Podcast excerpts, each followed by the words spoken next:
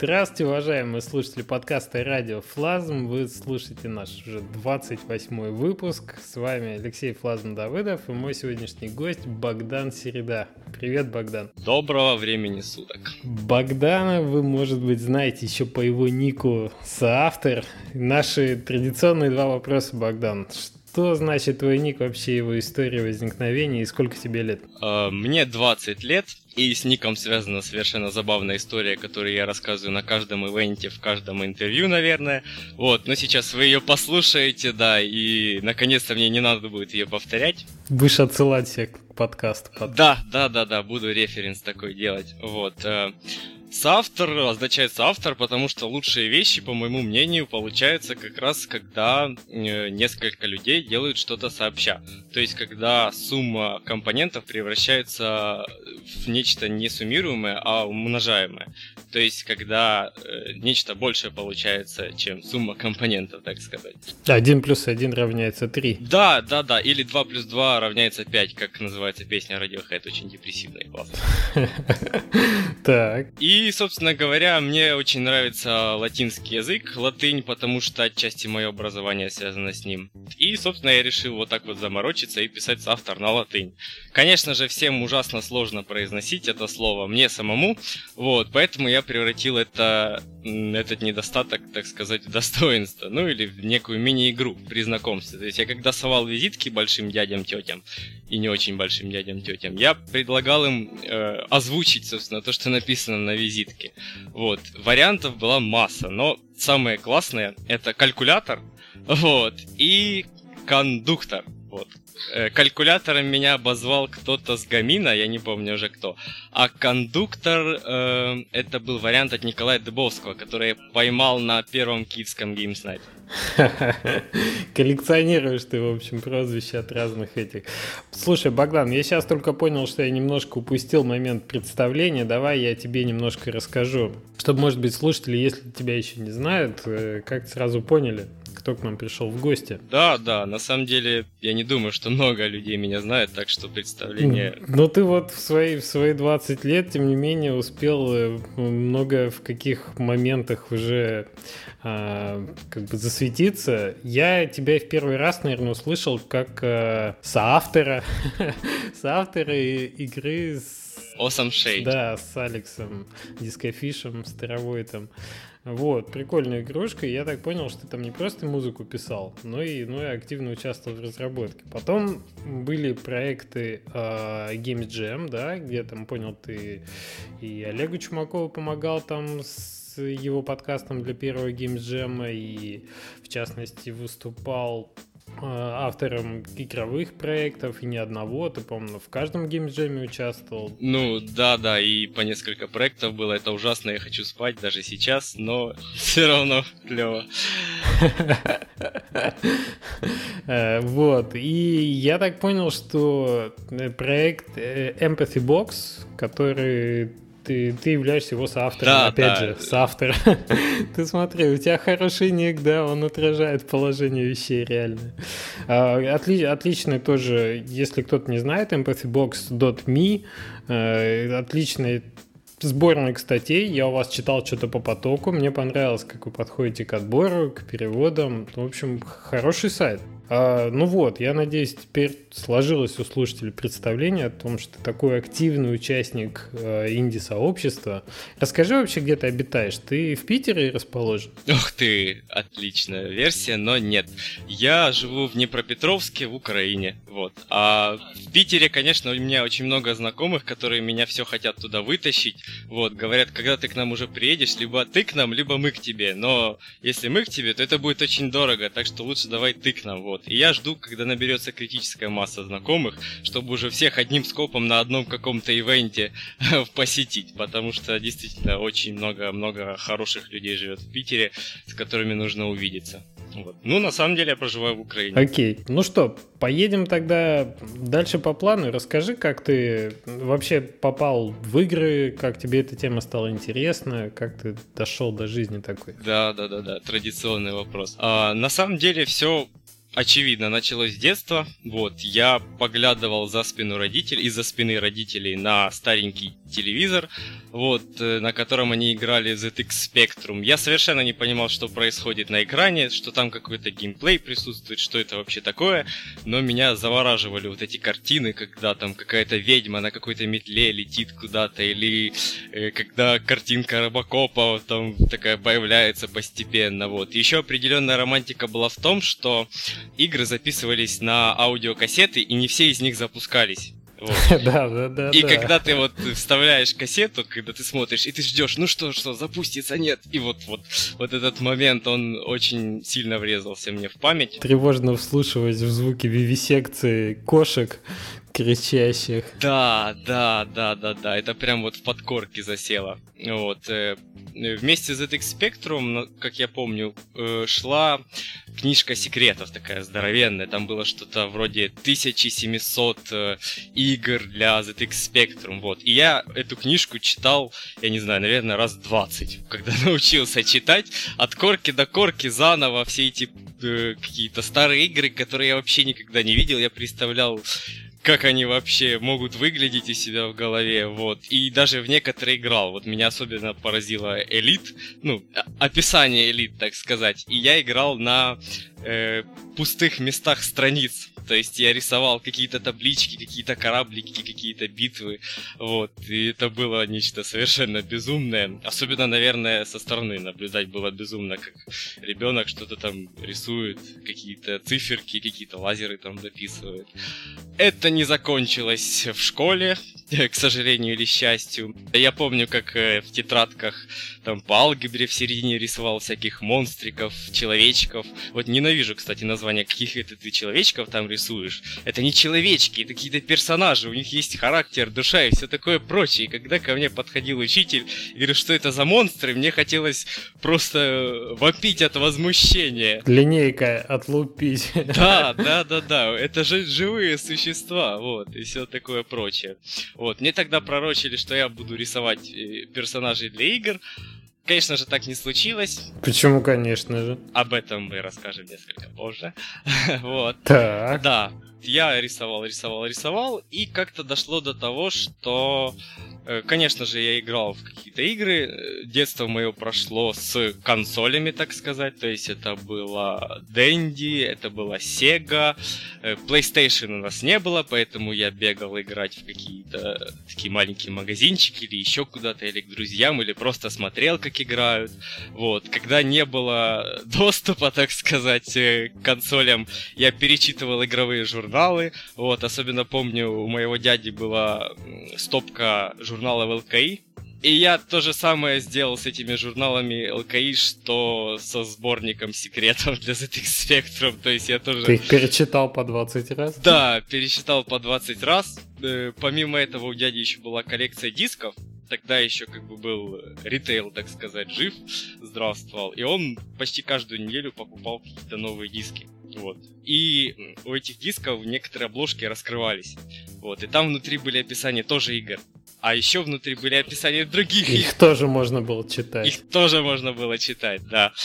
Вот. И вот так я утолял свой некий информационный голод, связанный с играми. Ну, в итоге, конечно же, э, все это безумное чтение привело к тому, что мне захотелось сделать что-то свое. Ничего я не умел тогда делать, кроме того, что что-то там писать, но мне казалось, что это как раз и является разработка игр. Когда ты записал какую-то идею, документ в мобильный телефон. Вот. Если записал, то значит она уже существует. Это неправда, как оказалось. вот. Эм, я начал записывать такие идейки, начал э, делиться с ими на некоторых форумах. Вот, находить единомышленников, которые таким же образом что-то там записывали у себя в блокнотиках. И мы решили записывать идеи вместе. вот, потому что думали, что, что это непосредственно является разработкой. Э, как я уже говорил, это оказалось не так. Это был такой потрясающий опыт разочарования, наверное, первого. Но вы какой-нибудь мемото делали вместе? Конечно же, да. конечно же.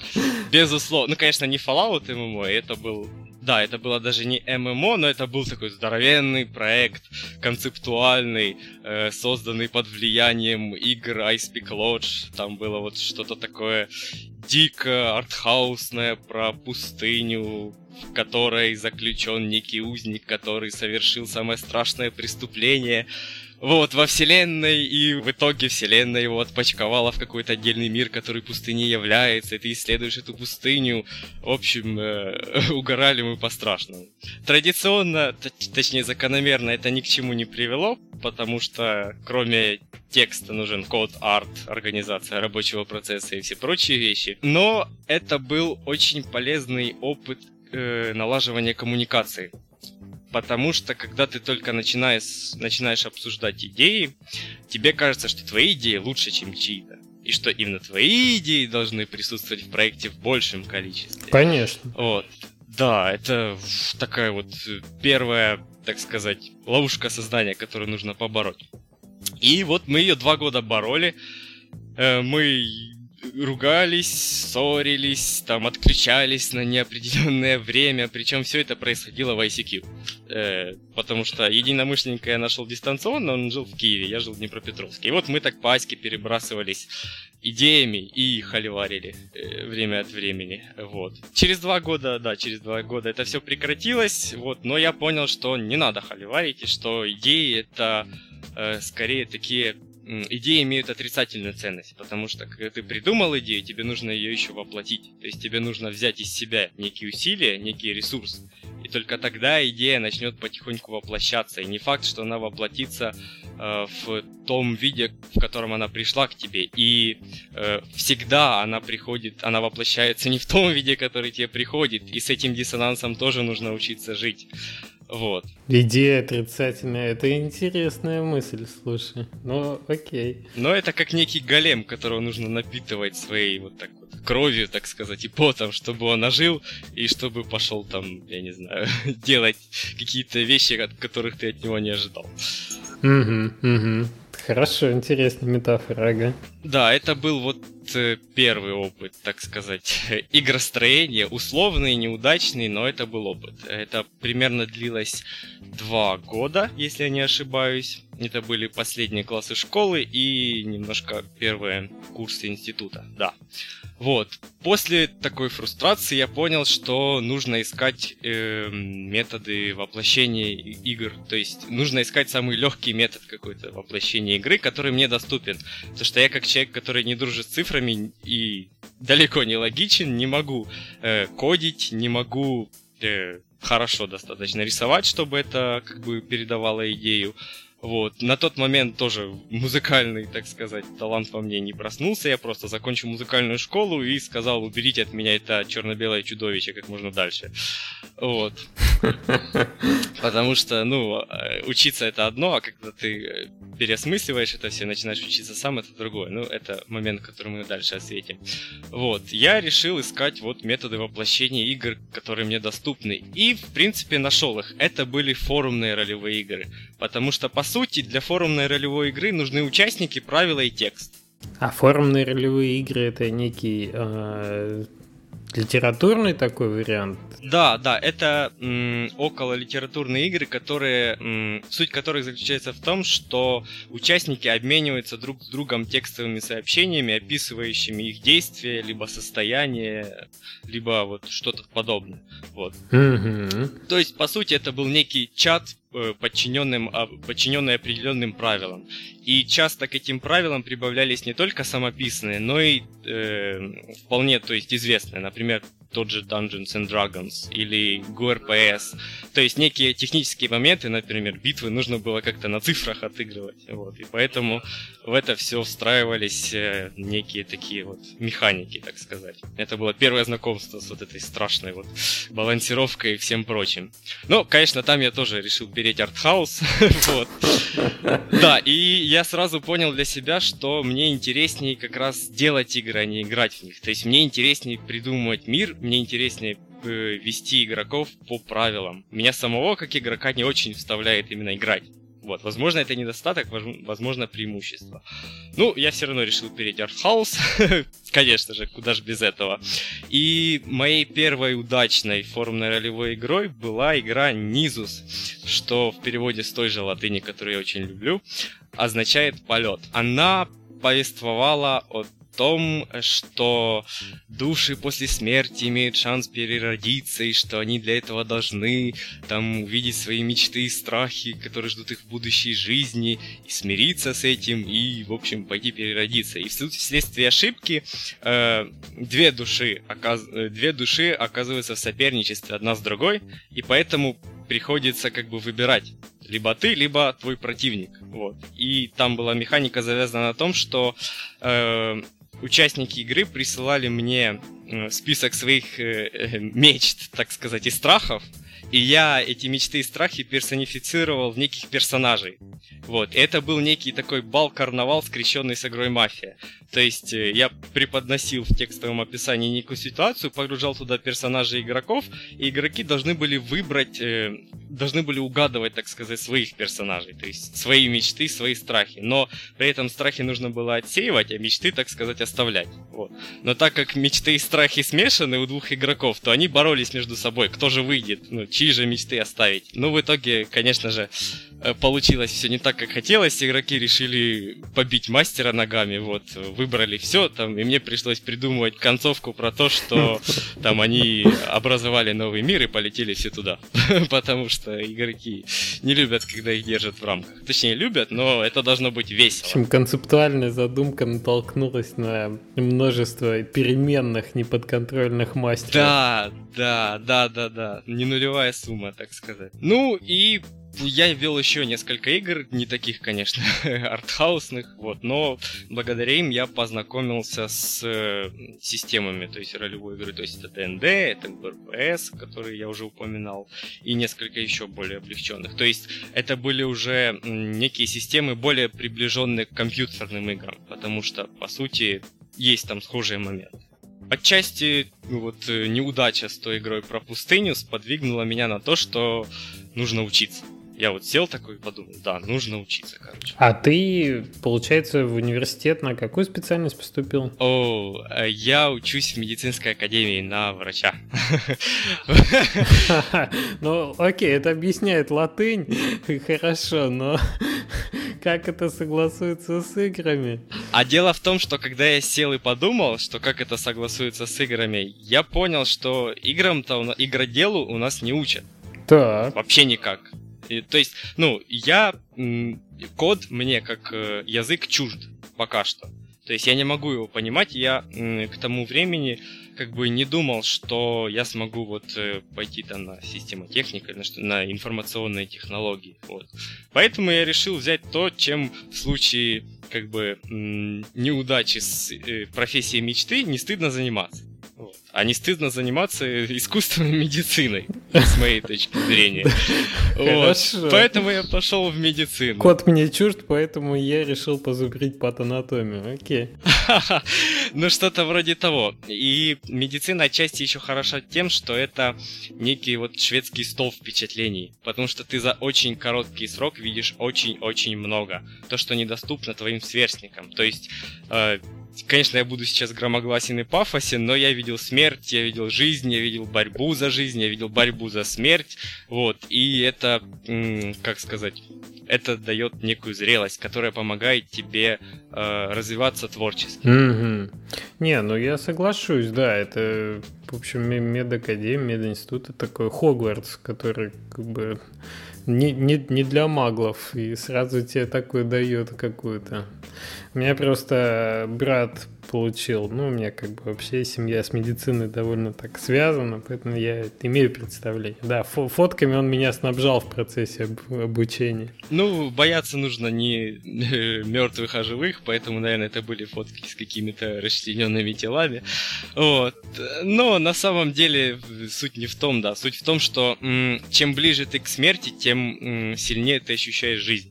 То есть, вот, допустим, в той же реанимации ты вот стоишь у койки больного, и ты прям чувствуешь, как вот пульсирует рядом некая струна. Вот как, как из человека выходит жизнь, а ее обратно вот, значит, втискивают. Вот. Ну, я отчасти человек впечатлительный, мне достаточно там проехаться на автобусе, чтобы уже голова заболела, просто посмотреть на деревья. Вот, потому что ну, каждое, каждое дерево, по сути, это, это инженерный шедевр. Вот, так что мне как человеку впечатлительному медицина дала больше, возможно, чем другим людям. Хорошо. Э, как, как, ну, может быть, поехали тогда назад. Музыкальная школа? Как, как тебе туда-то? А, не знаю. Вот мне в детстве родители сказали, а хочешь музыкальную школу? Я сказал, а хочу. Да, а, об этом решении я жалел все 7 лет обучения в ней. Но в итоге, когда вот я уже чуть-чуть больше повзрослел, я, конечно, был очень благодарен за то, что и родителям за то, что они меня туда отправили, и себе за то, что я выдержал эти мучения, потому что э, я вообще не догадывался, что я могу подойти к играм с, со стороны музыки. Потому что я считал, что ну вот, есть талант, есть э, люди, которые изначально могут придумывать музыку. Мне это не дано, потому что я просто пришел туда и выучил некие закономерности построения музыкальных звуков. На самом деле это бред. Вот. Э, для себя я решил, что никакого таланта не существует, и то, что... Ну, он существует, но в отдельных исключительных случаях. Э, любой навык можно освоить, просидев просто, извините меня за выражение, на своей попе некоторое количество времени. И когда ты наберешь критическую массу этого навыка, то количество часов превратится в качество, и ты получишь некий новый навык. То же самое произошло и с музыкой. То есть э, некоторое количество лет я просто сидел и не мог э, ничего сыграть своего перед клавишами, да. Но э, с течением времени, собственно, лед тронулся, так сказать. Это все пробивалось, пробивалось, пробивалось, и в итоге оказалось весьма полезным навыком, потому что э, многие недооценивают роль музыки в играх, и сейчас наблюдается некий дефицит э, именно интересной, что ли, игровой музыки. Музыки, которая пытается взаимодействовать с игровой механикой. Не буквально, но вот как-то с точки зрения атмосферы или с точки зрения, ну, того же геймплея, допустим. Не, ну я соглашусь, да. Мне кажется, эта тема, она еще совершенно не, не, не распробована. И те музыкальные ритмичные игры, которые начинают делать, да, это какие-то первые шаги в этом направлении. Да, да, это, это буквализация, причем приема, потому что, а вот давайте мы соединим как бы музыку и она будет э, идти в ритм геймплея. То есть это похоже на э, игру топера э, во время показа кинофильма. Uh-huh, uh-huh. То, то есть сейчас очень, кстати, игры похожи на вот кино ранее, то есть 1910 э, года. Да, да, да, можно сравнить. Не, не дошли мы еще до, до, до своих авторов и гениев пока что попытки копировать действительность. Окей. А, ты решил осознанно подойти к играм с стороны музыки? Или это была очередная такая, ну, ты, ты пробовал, прислушивался к себе? Um, скорее второе, чем первое, потому что uh, пробуждению музыкальных способностей предшествовал долгий-долгий путь, когда я пробовал все, что можно применить к играм. Вот, в итоге это тоже оказалось полезно, но прошло достаточно много времени, прежде чем я понял, что вот музыка это то, что дается мне лучше всего, и то, что то, чем я могу привлекать других людей для воплощения неких идей. Изначально я пошел учиться рисовать. Вот. Я со стипендий добросовестно откладывал деньги на занятия, на посещение занятий художника. Он добросовестно раскрывал перед, передо мной Бамеса, которого я благополучно уже сдавал э, вот, на первом курсе мединститута. Вот. И, собственно, я срисовывал. Э, делал некие натюрморты, которые мне не очень получались. Вот, в итоге я прозанимался где-то год. Это мне дало насмотренность, то есть я очень много э, разглядывал работы художников известных, то есть начиная от Ренессанса и заканчивая импрессионизмом, символизмом, то есть я просто э, тоннами скачивал вот эти альбомы и брал печатные и просто смотрел. Угу. Тренировал восприятие свое. Да, да, да. И помимо этого, конечно же, э, э, медицина рассматривает анатомию с точки зрения э, функций, а художественная пластическая анатомия рассматривает тело человека с точки зрения формы. Поэтому нужно было соединить э, эти две системы у себя в сознании, вот. И поэтому Бамес все-таки помог мне. Несмотря на то, что я сейчас не могу нарисовать арт, который будет э, так сказать, да, но я могу сказать, донести художнику э, то, что как может выглядеть идея. То есть я могу более эффективно работать с тем же референсным материалом. То есть я могу ему сказать, а вот ты возьми, допустим, э, символические пейзажи Дакирико и скрести их там, допустим, с некими работами Дали. Вот здесь вот здесь есть тот элемент, и сделай неустойчивую композицию, как, например, у Кандинского. Вот. И, собственно, художник меня, в принципе, поймет, потому что мы с ним общаемся на одном языке. По сути говоря, э, вот эти навыки, которые не развелись э, полноценные, они мне дали возможность общаться с людьми. То есть говорить с людьми на их языке. Да, как какую-то базу. Да, да, да, Aesthetic Education. После художника я случайно увидел объявление о 3D Академии у себя в городе, в Днепропетровске, которая готовит кадры для, собственно, компьютерной и игровой индустрии. И я просто был в шоке, в потрясении, что в нашем городе что-то такое появилось, я обязательно должен туда пойти. вот. Я туда пошел, записался. Вот, тоже год примерно этим занимался. Нас там учили рисовать, условно говоря. Ну, курсы есть курсы. То есть это не настолько такое фундаментальное образование. И через некоторое время нас там начали учить моделировать. Моделировать мне жутко не понравилось. Для меня это скучное занятие. вот. Для... Я это понял, к счастью через некоторое время. Но, опять же, это дало мне знание того, вообще, что такое моделирование. Да, да, опять же, основ. Да, когда мне моделер говорит, ну вот, вот этого персонажа на 4000 трясов сделать, это будет слишком тяжело для нашего движка, я хотя бы примерно пойму, что он мне хочет сказать. вот. И то же самое я могу там сказать моделеру, что ему нужно смоделить, то есть какие ограничения, каких ограничений ему нужно придерживаться. Да. Сможешь отправить моделера Кандинскому, да, уже опять же на его языке говоря. Да, да, да, да, да. Иди к Кандинскому, универсальный ответ на все. Вот.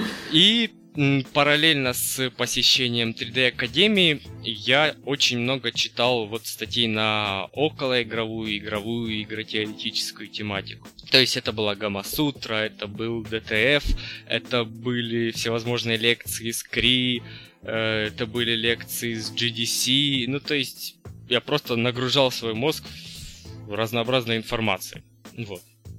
И в итоге, опять же, эта критическая масса, которая накопилась, она во мне побудила желание делиться с людьми другими. Потому что что ж ты сам-то читаешь? Ты давай делись с людьми. Это хорошо, правильно и вообще карма. Не вмещал уже у тебя, да? Да, что-то вроде того, да. И я решил, что стоит завести группу ВКонтакте и просто бросать туда интересные ссылки. Хорошая идея. Да, я где-то полгода занимался этим. Вот. Просто бросал, набирались какие-то люди. Э, там было буквально не больше 50 человек. Конечно, знакомых всех привел, сказал, показал, вот смотрите, что я делаю. Вот. И заметил меня организатор группы, э, организатор фан-группы по э, студии The Chinese Room, которая сделала Dear Rester, от которой я очень тащился вообще. Для меня это был эксперимент вот на грани фантастики. То есть, чтобы такое сделать, это было э, одно из больших потрясений, которое повлияло, так сказать, на мое творчество. Он написал мне, сказал, слушай, у тебя интересная группа, а давай ты нам будешь помогать вести фан-группу. Я так, давай. вот, возможности не нужно терять. И впоследствии это, собственно, оказалось правильным поведением. Вот. И мы начали вести, я начал параллельно вести две группы. То есть это в одну я продолжал бросать ссылки, а в другой мы начали делать некие интересные вещи. Мне, опять же, хотелось чего-то выдающегося такого, чтобы, ну, ну что, постить новости какие-то про то, что э, сценарист э, сегодня чихнул три раза, а не два. То есть это неинтересно. Давайте прям сценаристу напишем и спросим у него все, что нас волнует. И в итоге мы таки сделали несколько интервью с Дэном Пинчбеком, который является креативным директором Dear. Вот. И я еще сделал одно интервью с Джессикой Карри, которая написала музыку к Dear и которая написала музыку к сиквелу Амнезии. MSN for Pigs. Помимо этого мы организовывали конкурсы, мы переводили э, книжку Дэна Пинчбека, которая из его сольного творчества, и и, в общем-то, на этом заканчивалась деятельность группы. Ну, собственно, мы привлекали туда народ всяческими способами. То есть знакомились тоже с людьми, вот. И на одном из форумов в это время я увидел, что ребята э, собираются организовывать сайт Game Studies, который будет посвящен теории игр. И они тоже дико тащились от пинчбека. Вот. И я им тоже сразу написал, говорю, ребят, давайте я вам буду помогать. Вот у меня есть некий опыт организации, там интервью, всего прочего. Вот я тут давайте я вот а, статьи пооформляю вам. Они сказали, окей, давай. И мы начали оформлять. То есть это было три параллельных проекта, собственно, по комьюнити менеджменту, так сказать. Вот. Так, ты и к этой области подобрался, да? Около игровой. Да, да, да, это дало свои плоды, которые мы тоже обсудим позже. На Game Studies мы расшифровывали доклады Николая Дыбовского, ну, расшифровывали в плане того, что переводили их из аудиоформата в текстовый. Вот тоже переводили статейки интересные, вот, знакомились с людьми, которых интересует эта тема. Вот. Но в итоге я начал чувствовать, что вот что-то в этом не то. Что это тоже не разработка. Это около, рядом, но вот все равно не то. Последний материал на Game Studies был э, трехчастный э, структурный анализ сюжета Рестер. Это была вот такая... Был финальный аккорд, Э, после которой я сказал, ребята, с вами хорошо, отлично, но это не мое.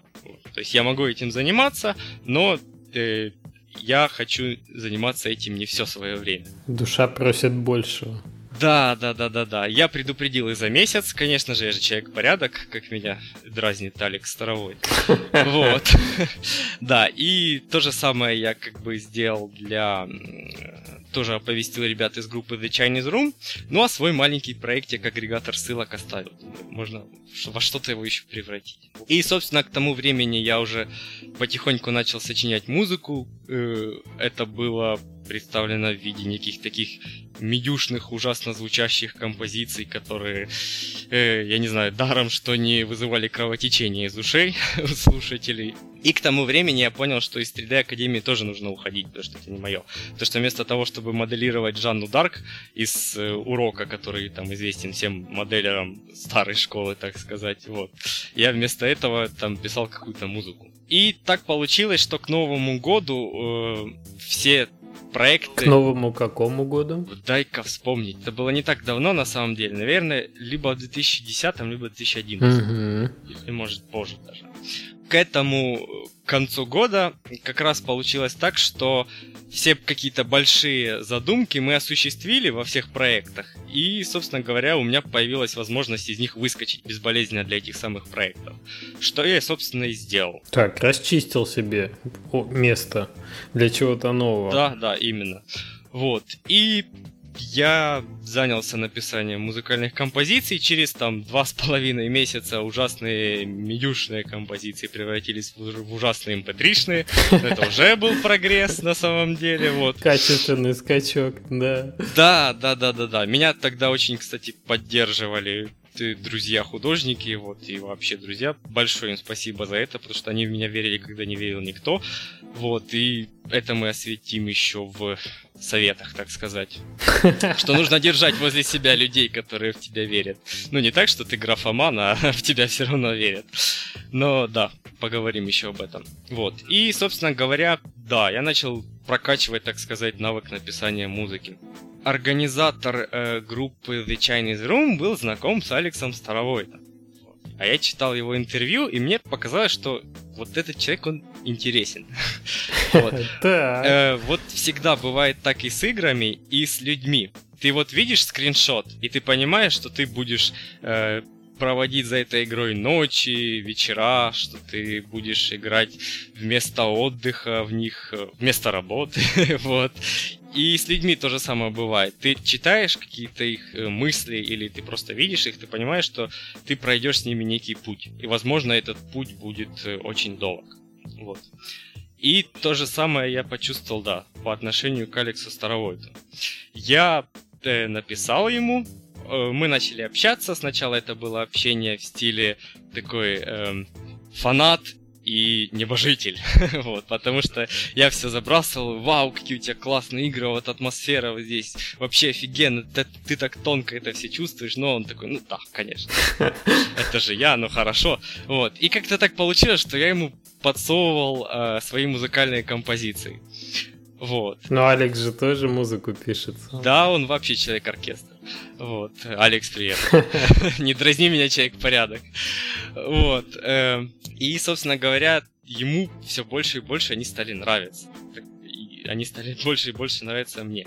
И наступил тот момент, когда он предложил мне сотрудничать. Э, до этого мы очень много времени разговаривали вообще о том, как мы видим, то есть игры, о о о Миядзаки. Ну, то есть мы как бы э, отыскивали общие культурные референсы, и оказалось, что они у нас очень общ, похожи. И, собственно, это, наверное, привело к тому, что он мне предложил как бы работать вместе с ним.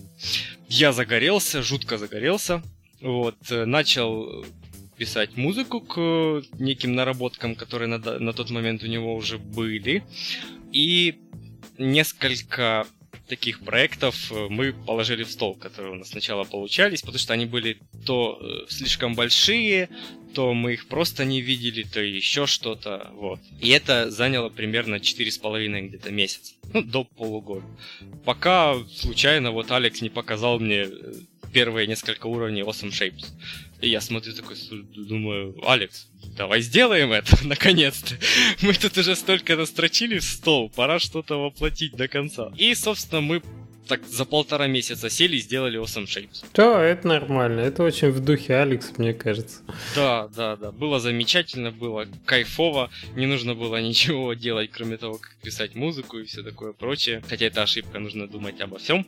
А, и еще один момент. До того, как э, познакомиться со Старовой, там я искал проекты тоже, чтобы чисто наработать себе музыкальное портфолио. Вот, и там вначале был тоже такой неанонсированный киберпанк проект, который как раз вот вписывается в категорию Fallout MMO. вот, но мне было, но мне было все равно, поэтому я пошел, говорил, ребята, я вам напишу музыку там в духе Blade Runner, вот, или в духе Neo Tokyo Ost, только вот дайте мне список, что надо. вот, они долго думали над списком, в итоге это все благополучно благополучно заглохло, но это тоже первый такой опыт. Ну, собственно, возвращаясь к Cosm Shapes, мы ее сделали, э, начали показывать людям, в принципе, им очень нравилось и арт, и дизайн, и музыка, и все-все-все-все-все. То есть я был потрясен.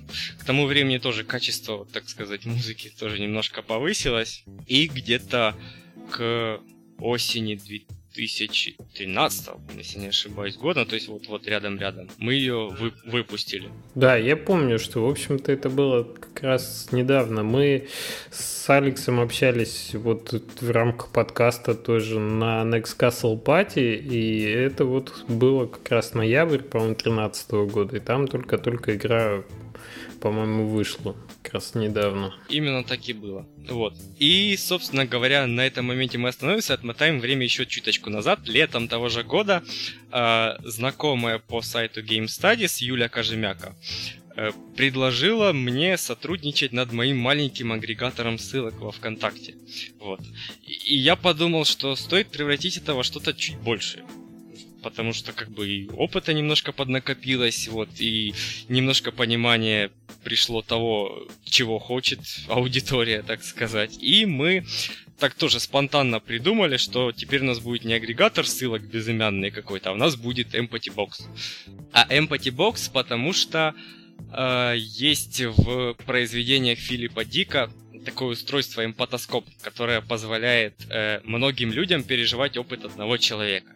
То есть по описанию это очень похоже как и на компьютерные игры, так и на способ э, передачи знаний в наш цифровой век, так сказать. И нам понравился образ. Юля сразу же нарисовала логотипчик, вот несколько вариантов. И мы превратились из безымянного агрегатора, собственно говоря, в Empathy Box. Мне в этом помог э, опыт э, оформления материалов и вообще опыт работы с Game Studies. Вот то есть это была такая сольная, э, так сказать, отдушина. То есть мы тоже переводили туда э, переводили там материалы некие, статьи, э, Томаса Гриппа того же, который амнезию первую сделал, сообща со своим товарищем. Вот. Ну а прежде всего переродился агрегатор из-за того, что нам просто не было куда класть перевод. Мы, а давай зарегистрируем, да, а давай, как мы его назовем? Да, надо подумать. Ну, давай вот так. И, собственно говоря, сейчас Empathy Box это такой э, не то чтобы underground, а это сообщество интересующихся людей, которое делает различные интересные штуки, помогающие развивать э, инди-направление. Да, да, да. Это уже, уже такое, можно сказать, место. Место, да. Да, это свое медиа.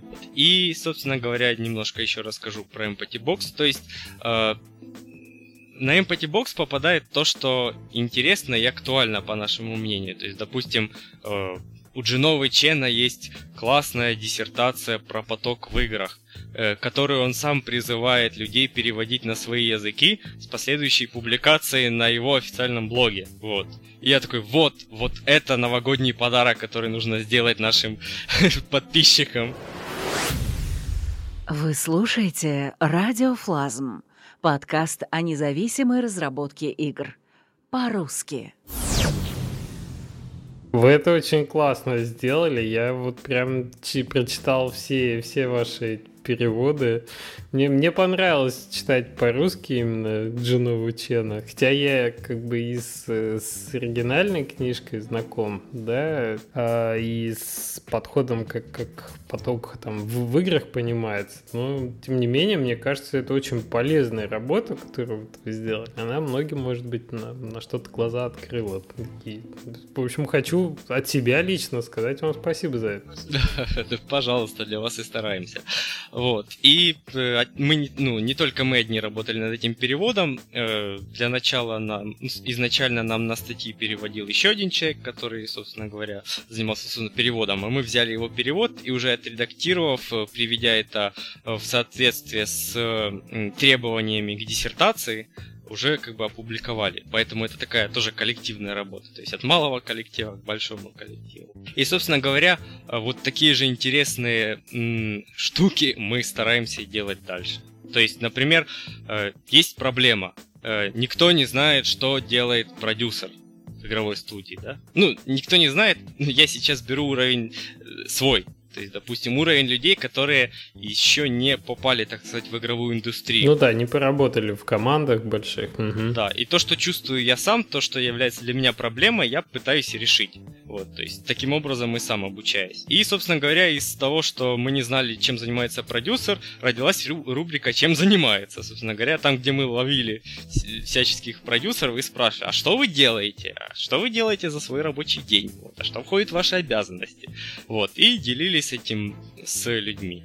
И, собственно говоря, вот такие вот какие-то неформатные ивенты хочется и в дальнейшем делать. В общем, если есть какой-то вопрос, да, и хочешь в чем-то разобраться, поставь себе задачу написать об этом статью качественно. И сам разберешься, и людям расскажешь. Да, и это работает абсолютно для всего. Это универсальное правило, которого нужно придерживаться во всех сферах деятельности. Ты хочешь сделать игру, сделай игру. Не получится, сделай еще одну. Не получится, еще одну. И так пока на десятую у тебя что-то не получится. Вот, потому что э, те же концепты э, игр для Games Jam'ов, они у меня же не первые были в моей жизни. То есть до этого я писал в стол просто дикое количество этих концептов на всяческие конкурсы, просто так, э, потому что знакомые меня попросили. И опять же, количество перейдет в качество. Даже если ты изначально э, там все смеются над вами, говорят, ну что ты за глупость вот делаешь? А ты вот ты должен как вот телец пробиваться дальше, дальше, дальше. И тогда глупость сменится удивлением, а потом восхищением. Не, ну конечно, ты должен быть сам уверен в своей правоте, иначе, ну, а все, все остальное это как бы поддается деформации, если ты в этом будешь продавливать. Окей, хорошая точка зрения. А, то есть Empathy Box такой, в общем, получился самый и общеобразовательный такой ресурс вокруг, который был в первую очередь интересен вам как авторам. Вот в результате он сформировал такое даже сообщество целое Мне кажется, именно на таких ресурсах, в общем-то, и строится какая-то а, инди-платформа, если она присутствует, то она присутствует благодаря вот таким как бы идейным сайтам, где есть статьи, где есть люди, которые ищут и делятся вот своими результатами своих поисков. Это очень здорово. Да, и прежде всего э, Empathy Box ну, не является коммерческим ресурсом. В этом ее сила и слабость, потому что когда ты не скован, так сказать, коммерцией, э, ты можешь общаться с людьми и делиться с ними так, как на самом деле нужно делиться с ними и общаться. То есть ты принимаешь помощь, ты ее отдаешь. И это создает очень благоприятную среду для разработки для разработки, для общения. А слабость в чем? А слабость в том, что ну, деньги где-то брать. вот. Потому что мы же кушаем не воздух и не благодарности, вот, и то, что, ну, как сказать, источники дохода все-таки должны некие присутствовать. Ну вот это один из самых актуальных вопросов, наверное, для инди-разработчиков, Потому что, как правило, все инди, которые приходят с идейной стороны, да, в разработку, которые хотят сказать какое-то новое слово, открыть что-то новое, они, как правило, сталкиваются с тем, что сами поиски чего-то нового, и не, не, нет много желающих профинансировать эту деятельность. Откуда берутся источники дохода у инди-разработчика? Тебя вот в частности. Mm-hmm. А, ну, могу сказать, что я ухожу в ноль на данный момент. Я только начал зарабатывать какую-то денежку, и я ее трачу на э, некие возможности, которые можно приобрести за эти деньги. То есть я э, покупаю билет на тот же DevGam, чтобы приехать туда, Э, я покупаю некую аппаратуру, которая поможет мне в дальнейшей работе. То есть э, прокачиваюсь профессионально. Э, никаких запасов финансовых, конечно же, нет. И я живу из месяца в месяц так straight into the age. То есть денег не хватает, да. Но тем не менее, ты как бы все равно зарабатываешь-то сам на жизнь, да? Это вот именно свое музыкальное. Вот, э, то есть музыка, звук для игр — это заказы разовые, которые тебе оплачивают другие разработчики. А, не совсем так. Мне отчасти помогают родители, и я получаю стипендию в университете своим любимым. Вот. Поэтому доход получается такой интегративный. Вот. И... Я, понял, я понял, зачем ты там учишься. Именно, это хитрый план. А, и деньги за музыкальные работы я начал получать не так давно, а, не более чем а, полгода назад. Так что они все, в принципе, уходят на работу. То есть ноль Слушай, а я вот тебя раньше не спросил, такой широкий спектр э, специализаций ты опробовал, пощупал, а вообще э, что тебе больше всего нравится? Или ты пока еще вот именно в поиске, и ты еще сам не решил для себя? Больше всего нравится мне э, создание атмосферы все-таки у игр э, через визуал, через э, звук и через текст. Э, если бы мой навык позволял мне работать с графикой, на подходящем уровне, то я бы, наверное, все-таки делал графику. Но так как в силу опыта у меня лучше получается сочинять музыку, сопровождать э, геймплей музыкально, то, конечно же, музыка приятнее и легче пишется. То есть, когда я устаю от э, ведения документов, когда я устаю от организационных вопросов и работы с почтой, я выключаю интернет, захожу в музыкальный редактор, и для меня эти несколько часов проходят э, в том самом состоянии потока, которое описывал Джинова Чен.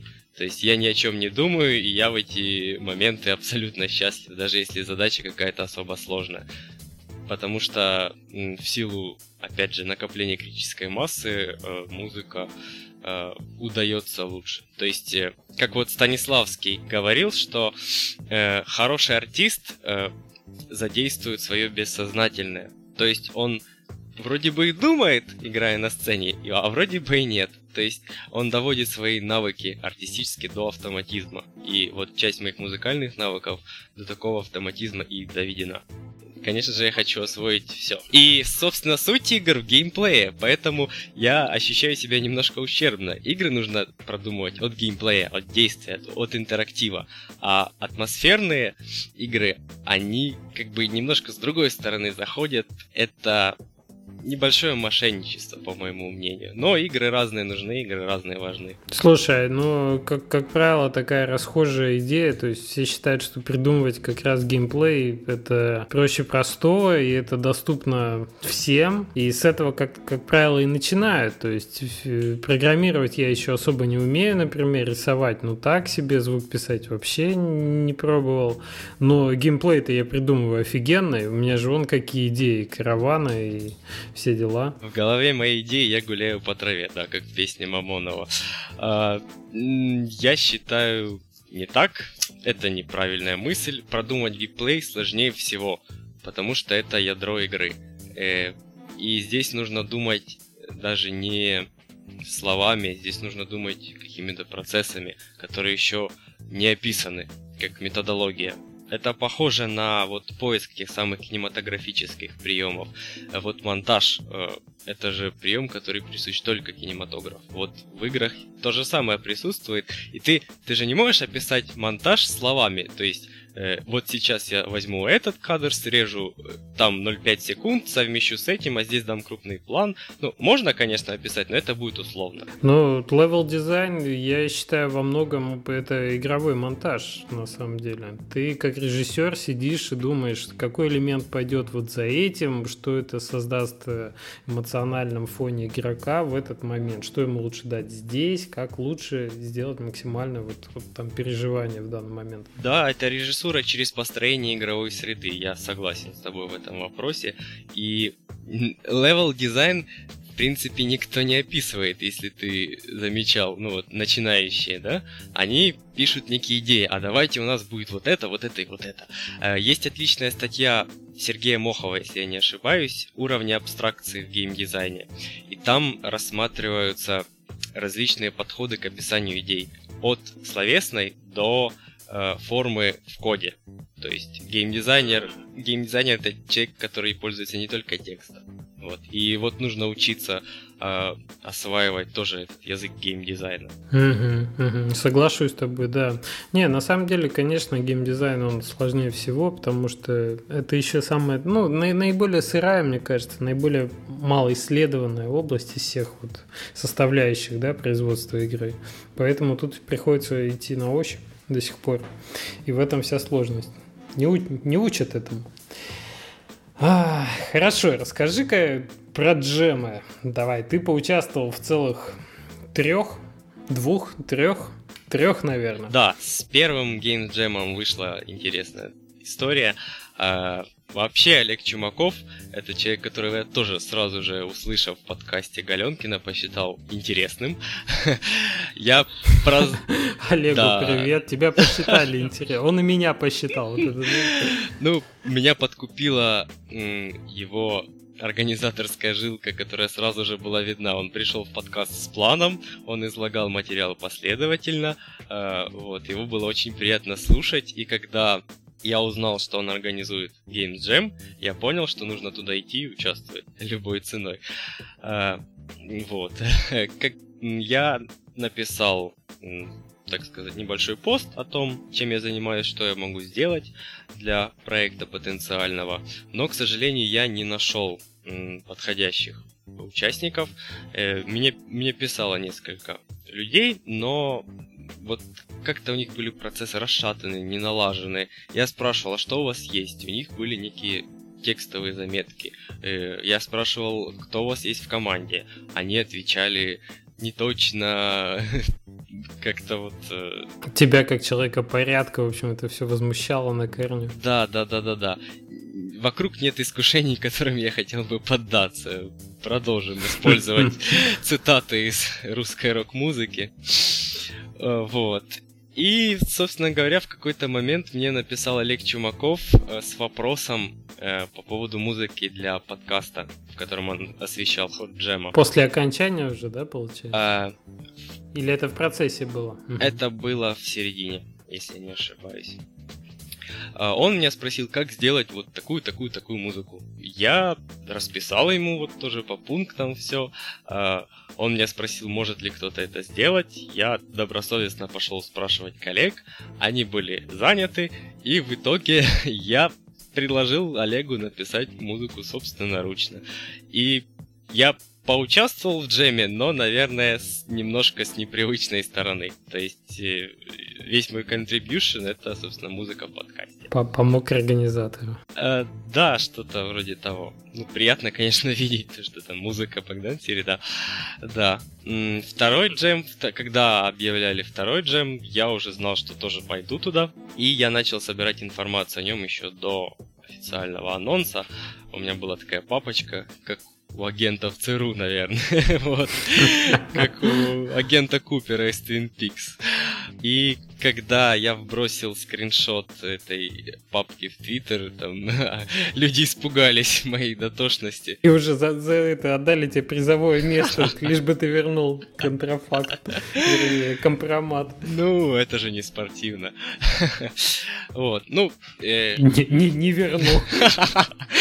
Да, что-то вроде того. Юля Кожемяка, которая является соавтором Empathy Box, очень хорошо рисует.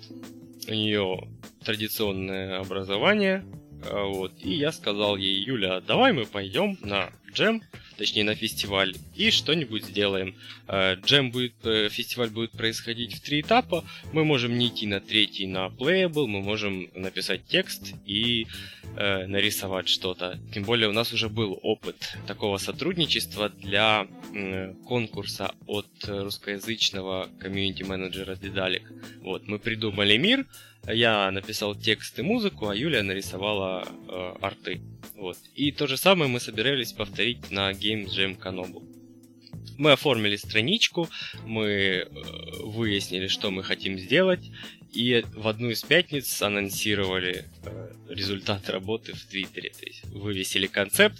После этого я получил э, огромное количество писем по поводу того, что давайте мы вам поможем чем-то. Конечно, было много людей, которые в голове моей идеи «я гуляю по траве», вот, я их сразу отсеивал. Вот такой я нехороший человек, да. вот, но и было несколько рациональных предложений, то есть предложений, которые вполне можно было принять.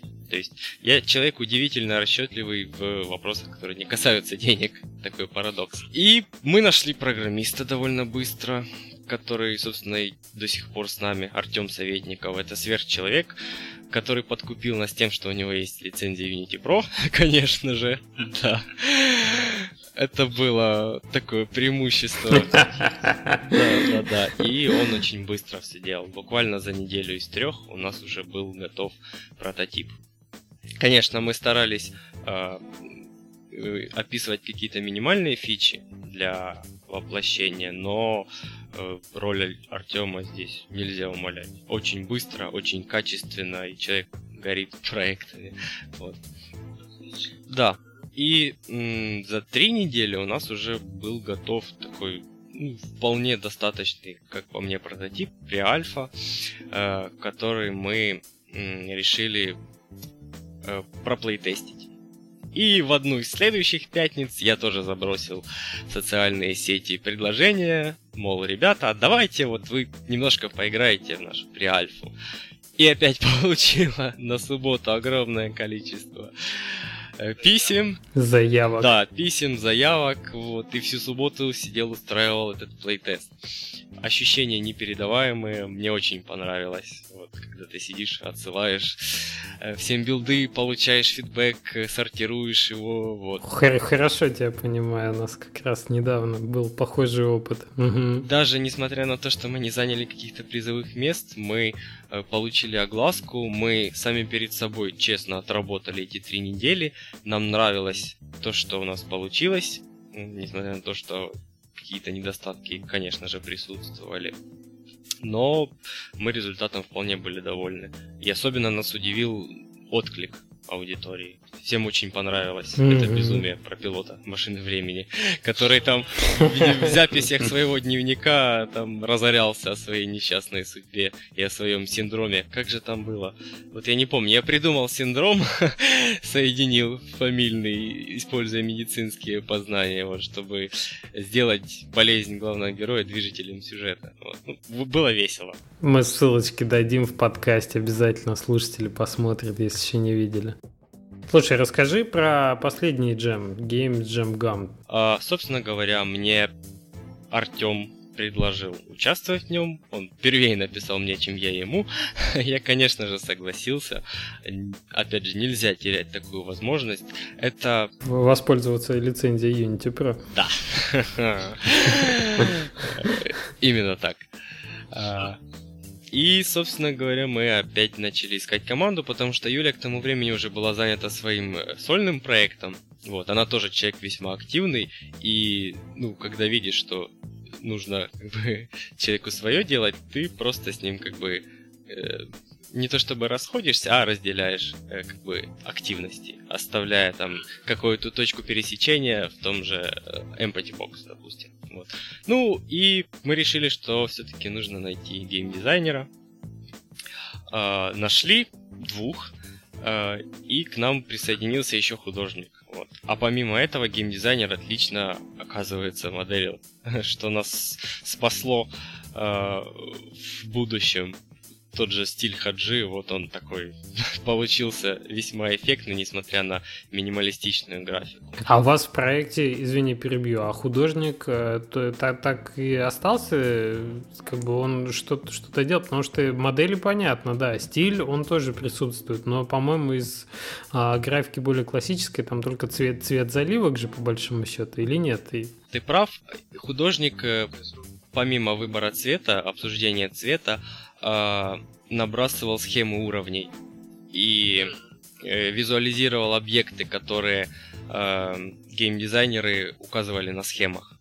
Вот. То есть у нас, вы, у нас выстроился некий pipeline такой. У вас прям разделение труда, да. Ты прям... Да, да, мануфактура отличное э, изобретение человечества. Вот. Его использовали еще со средневековья. Я не понимаю, почему его не, так сказать, активно не, не внедрять в свою практику. Ты знаешь, как Генри Форд говорил, что ему на конвейере нужны только руки от всего человека. Зачем он вроде как покупает всего работника? Да, да. А сейчас актуальнее что вроде как нужны не только руки, а гораздо эффективнее сейчас, когда есть э, труд, труд э, в производстве роботов, когда нет проблем что-то сделать, а есть проблема что-то придумать.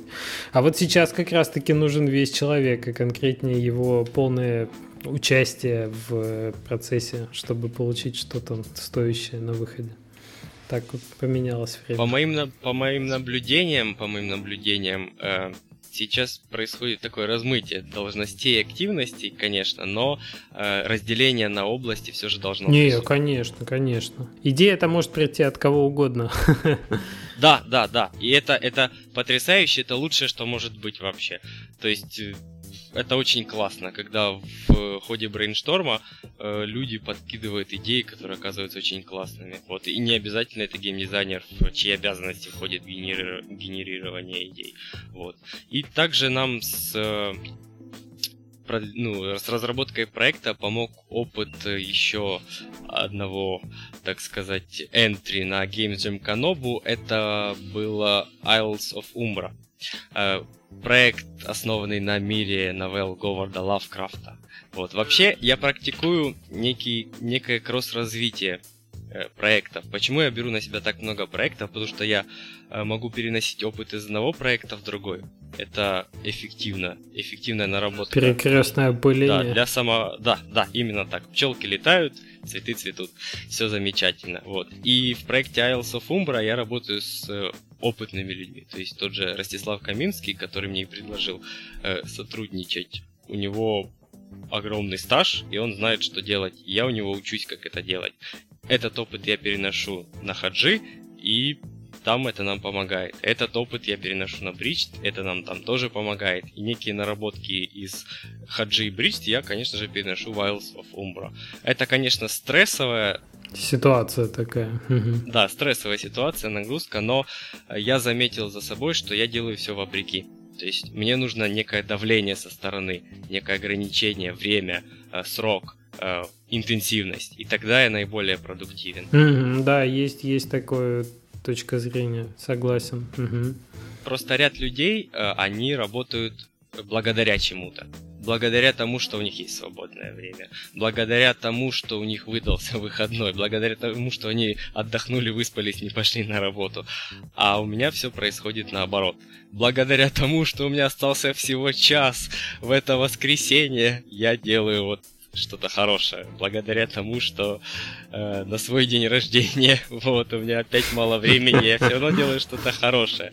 То есть для меня это некий челлендж. Мне челлендж очень нравится. Mm, мне, мне тоже, в принципе, близко такое микрострессовое развитие. Тебя, ты, ты сжимаешь, и как раз в этот момент происходит какой-то рост скачкообразный, такой толчок. Да, да, конечно, здесь стоит не перегибать палку, что я за собой тоже наблюдаю, но балансирование приходит с опытом. Угу, угу. Окей, интересно.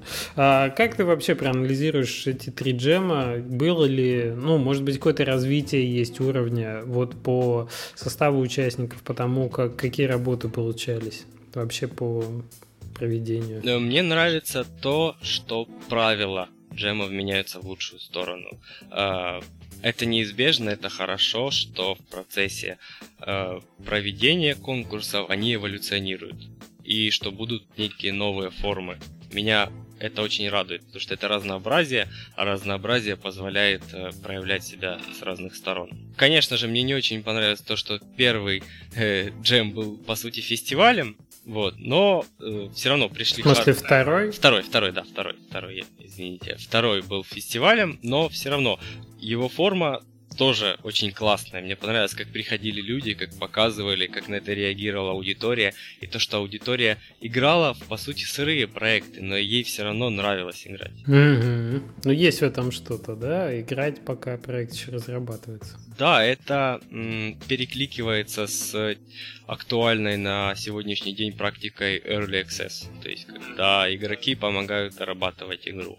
И что-то в этом есть правильное. Конечно, опять же, не стоит перегибать палку, но я думаю, что вот это интерес игроков к джемам, это хорошо, и это стоит закреплять.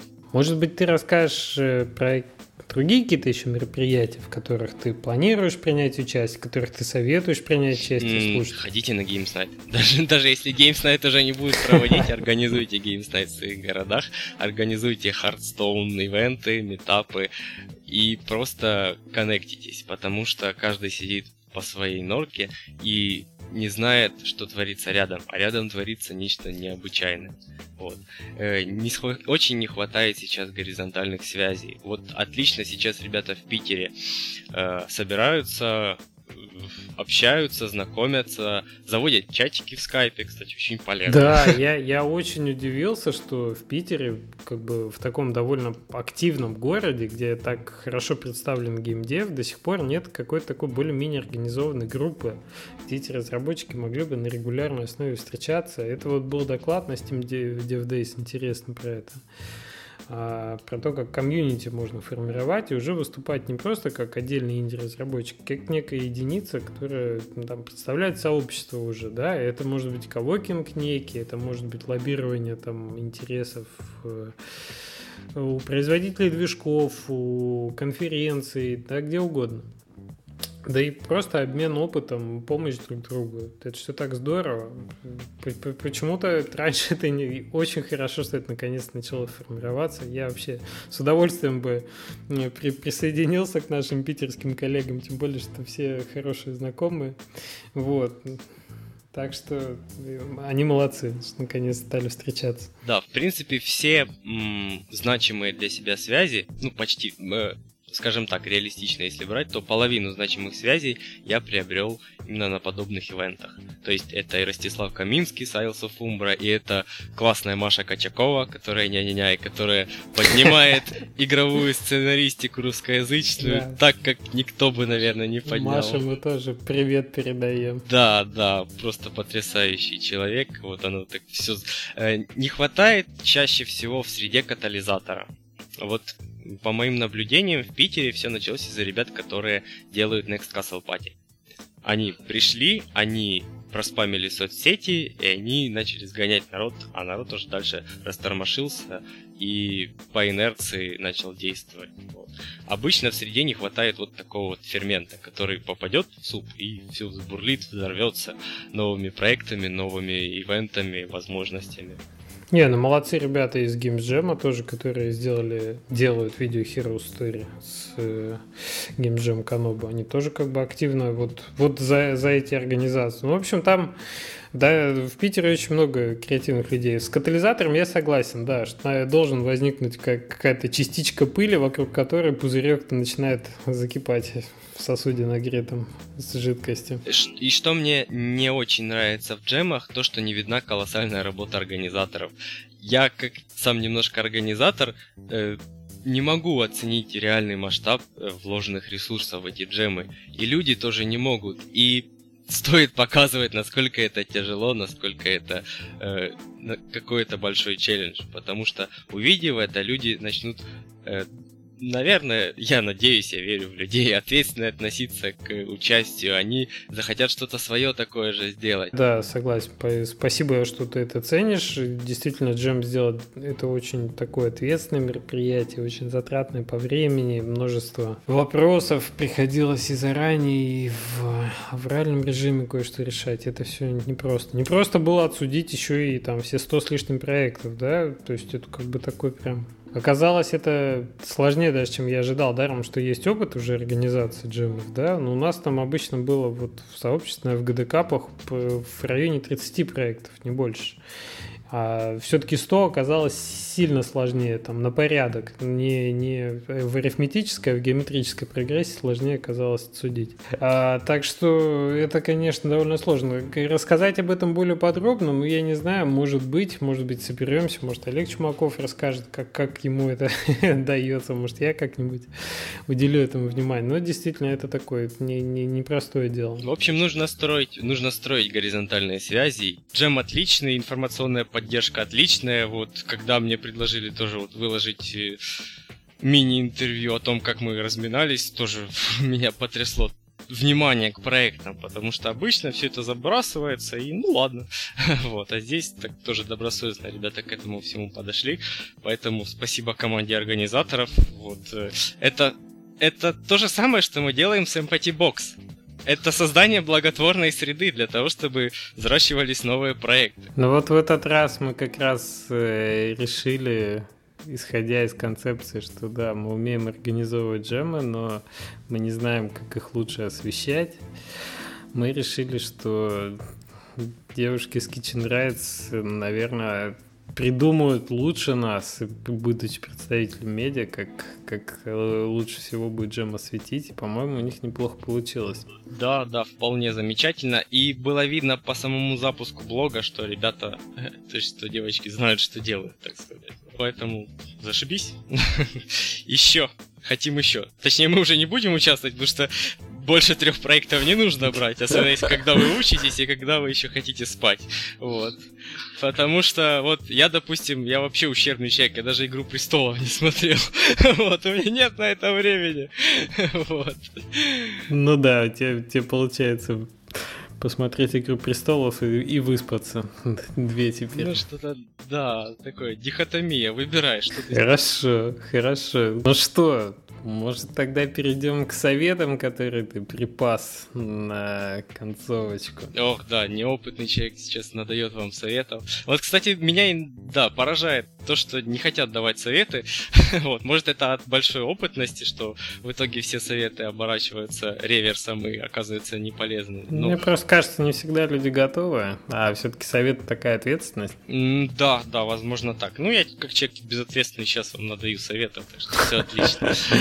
А, ну, прежде всего, опять же, прописная истина, что не стоит начинать с больших проектов. То, что если вы видите, что вы не сделаете проект, э, прототип э, меньше, чем за три месяца, то вы должны его отложить. Ну, это мое Ты как человек, который находился по пустыне 20 лет. Да, да, да, именно так. То есть масштаб проекта. И обычно говорят, что вот делайте Тетрис, не делайте Тетрис. Делайте что-то маленькое, но интересное вам. Так, а если Тетрис интересен человеку? Если Тетрис интересен, то делайте Тетрис.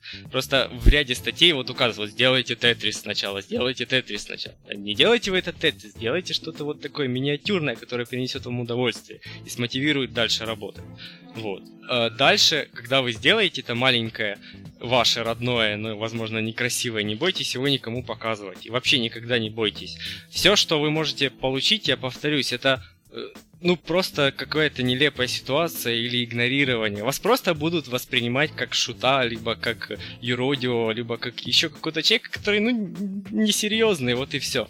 Но в итоге все равно, я вам гарантирую, что вот это вот, так сказать, нелепость, она превратится в удивление, если вы будете достаточно настойчивость, достаточно настойчивы. Вот. И обычно, вот я тоже замечаю ряд моментов, что когда вы делаете некую особо правильную вещь, особенно уместную, то судьба вам вставляет палки в колеса просто в нереальных количествах. Вот. И вы, когда видите это, вы еще больше давите, и тогда вы продавите вот эту оболочку, вот, и выведете, так сказать, новый уровень. Слушай, ну мне кажется, когда ты ощущаешь такое давление, мне кажется, когда ты идешь в правильном направлении, наоборот, э, есть такие звоночки, что в местах, где ты совершенно не ожидаешь, э, начинают появляться новые возможности. То есть эти палки в колеса, они там палки о двух концах. С одной стороны они тебе мешают, а где-то они открывают новые двери. Да, я как раз хотел, я как раз хотел употребить метафору о двух остриях меча, но ты меня опередил. Как человек, который занимается киндо, если я не ошибаюсь. Ну, в общем, у нас мысль прямо в ту же сторону пошла. Да, да, да. То есть звоночки есть, и они как бы э, окраски различные бывают. То есть бывает препятствие, бывает, э, так сказать, возможность, бывает э, вот тоже такой сигнал, что все не зря. Да. И, собственно, нужно учиться чувствовать эти вещи. То есть, если вы человек, который вот доверяет своему иррациональному, то вам следует развиваться в этом направлении. Потому что, ну, люди разные бывают, и, ну, как бы, некоторые отталкиваются совершенно от полярных вещей, от противоположных. Но я описываю то, как это я сам чувствую. Так вот, вот не бойтесь быть нелепыми. Вот просто бегите к лектору после лекции на Games Night, в который вы пришли, и спрашивайте все, что вам пришло в голову. Не бойтесь брать микрофон в руки, задавайте вопрос, даже если из будут смеяться все над вами, это не страшно. Вы, вы узнаете то, что вы хотите, и все. То есть не обращайте на, ни на кого внимания.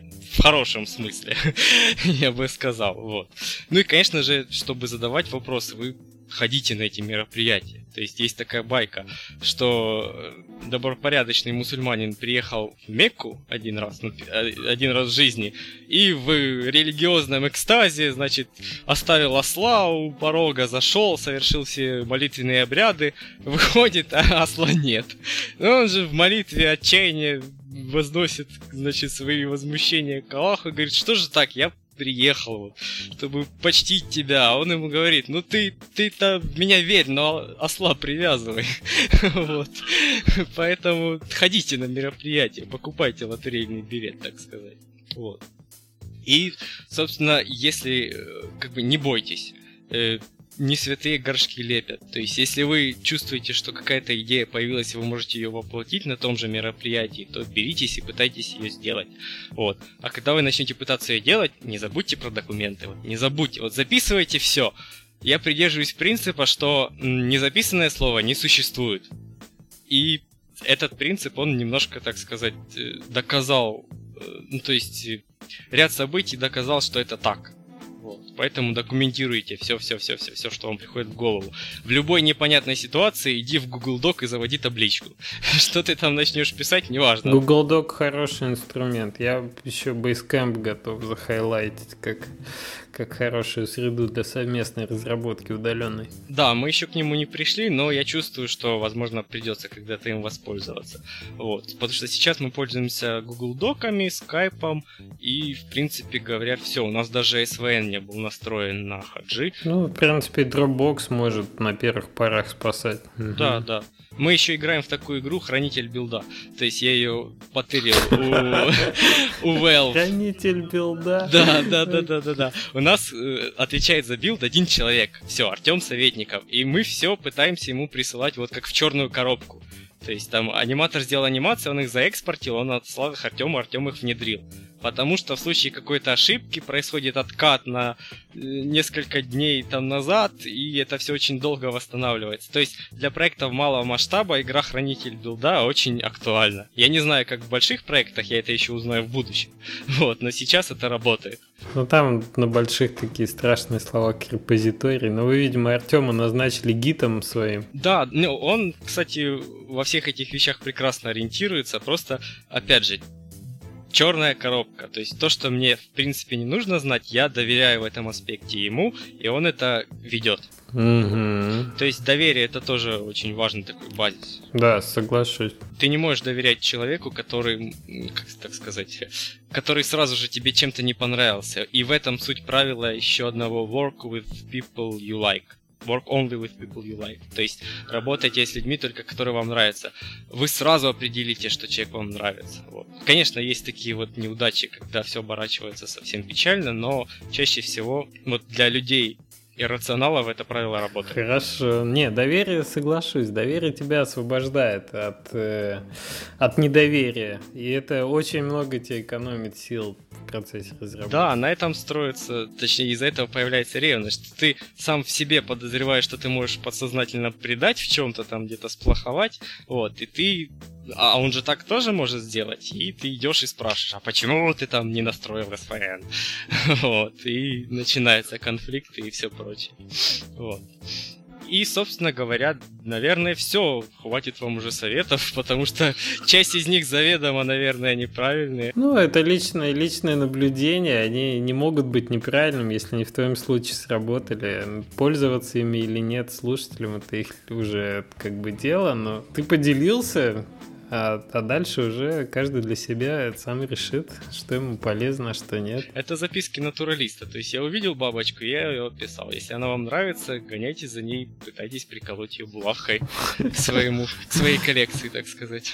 Э, я хочу сказать, что в процессе всего нашего разговора Богдан, меня не, не отпускает ощущение, что ты гораздо ну, опытнее и старше. Хотя я, я не знаю, я, может быть, уже давно с 20-летними не общался, мы как-то больше сверстники, уже постарше, уже ближе к 30.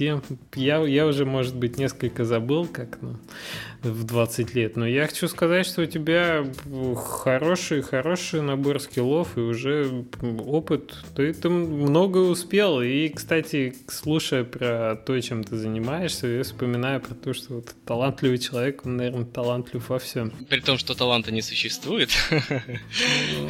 Ну, да, примем во внимание этот нонсенс и талант. И, в общем, наверное, я считаю, что у тебя, у тебя действительно во многих сферах, ну хорошо, а отбросим талант, назовем это, да, количество наработанных часов, и у тебя, у тебя хорошая роза ветров для геймдева. Может быть, может быть. Ну, главное применять ее, да, да, да. Что вот, вот такой вот интересный человек Богдан Середа был сегодня у нас в подкасте. Мне кажется, отлично поговорили. Богдан, спасибо тебе большое, что пришел. Ждем тебя тогда в комментарии. Э, Еще раз спасибо за то, что ты делаешь для сообщества, за то, что ты поучаствовал уже не в первом джеме. Э, там отличный проект. Поздравляю с тем, что дошел до конца, с тем, что дошел до конца с хорошей рабочей версией. Ну и, в общем, удачи тебе на твоем пути дальнейшем. Пока-пока. Печей-то под креслом уже лежит. Мы отправим тебя спать с чувством выполненного долга. Нет, кто, кто лху не надо. Кто убил Лора Палмер, да. Я тебя не перебил, есть, может, еще что-то, что ты хотел добавить? Оп,